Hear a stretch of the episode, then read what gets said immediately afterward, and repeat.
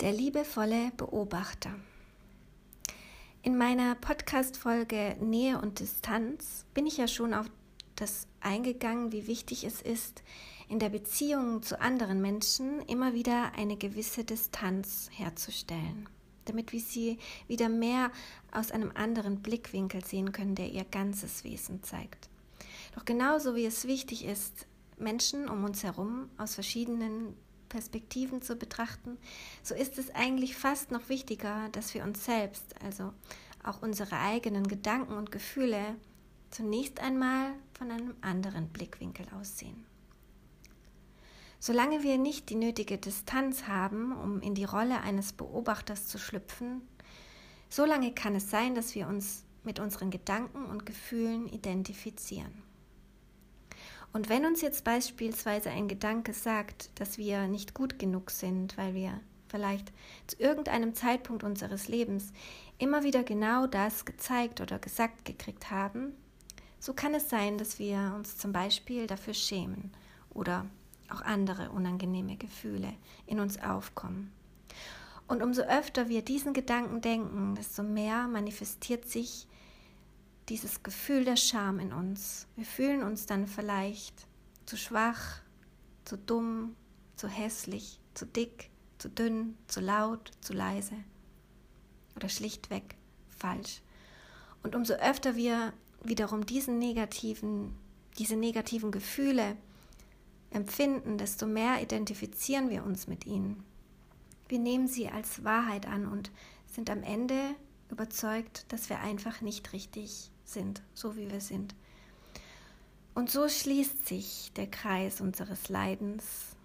Umso mehr wir von einer Sache überzeugt sind, desto wahrscheinlicher ist es, dass wir genau diese Erfahrung immer und immer wieder machen.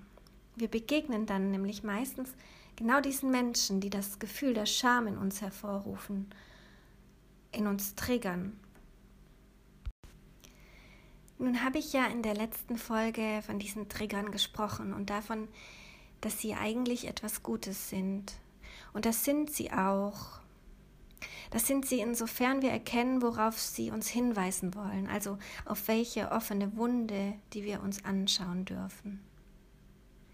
Wenn wir es aber zulassen, dass jemand immer und immer wieder in unseren Wunden bohrt und uns sie immer wieder aufreißt, dann riskieren wir, dass unsere Wunden niemals heilen können.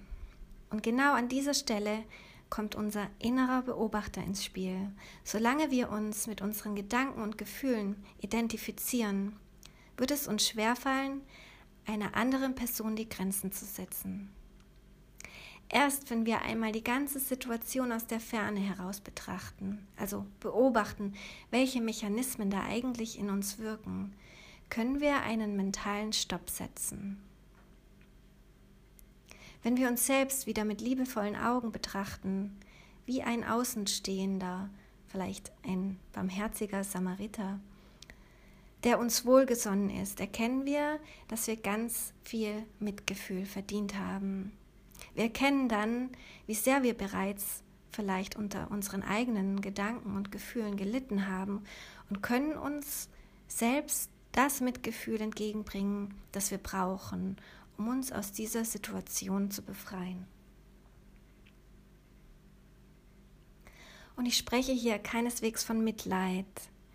Denn Mitleid, also in diesem Fall Selbstmitleid, bringt uns nicht weiter in dieser Situation, denn es erzeugt immer wieder weiteres Leid und wir drehen uns nur im Kreis. Nur echtes Mitgefühl kann uns dazu ermächtigen, für uns selbst einzustehen und dafür zu sorgen, dass das, was uns einst so klein, schwach und falsch hat fühlen lassen, irgendwann vielleicht zu unserer größten Stärke werden kann. Wenn du also das nächste Mal merkst, dass dich einer deiner eigenen Gedanken auffrisst oder dich selbst oder auch andere klein machen will, so halte einen Moment inne und nimm die Rolle des Beobachters ein. Nimm erst einmal wahr, welches Gefühl an dieser Stelle auftaucht, also welches Gefühl an diesen Gedanken gekoppelt ist.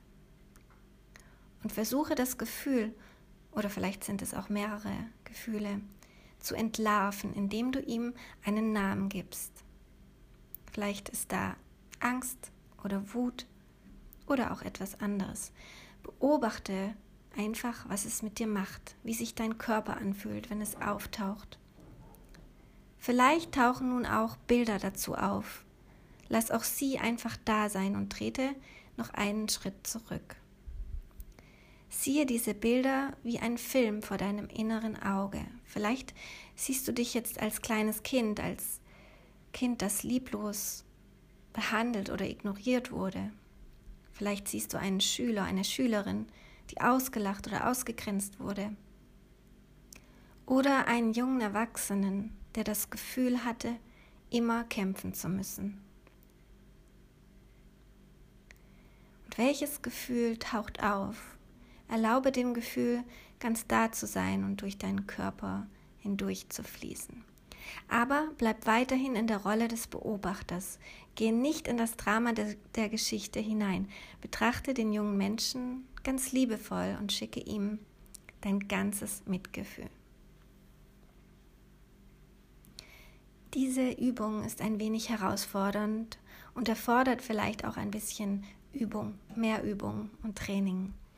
Aber es lohnt sich. Denn jedes Mal, wenn wir es schaffen, eines unserer Traumata in uns zu heilen, werden wir dadurch stärker. Und das ist dann unsere wahre Stärke. Es ist eine Stärke, die uns keiner mehr nehmen kann. Und es sind unsere verheilten Wunden, unsere Narben, welche ihre ganz eigene Geschichte erzählen. Und wer weiß, vielleicht sind wir sogar eines Tages mit der Geschichte unserer persönlichen Narben dazu imstande, anderen Menschen dabei zu helfen, mit ihren eigenen Wunden und Verletzungen umzugehen. Erkenne dich selbst als der, der du bist. Du bist nicht deine Gedanken und du bist auch nicht dein Gefühl. Du bist so viel mehr als das.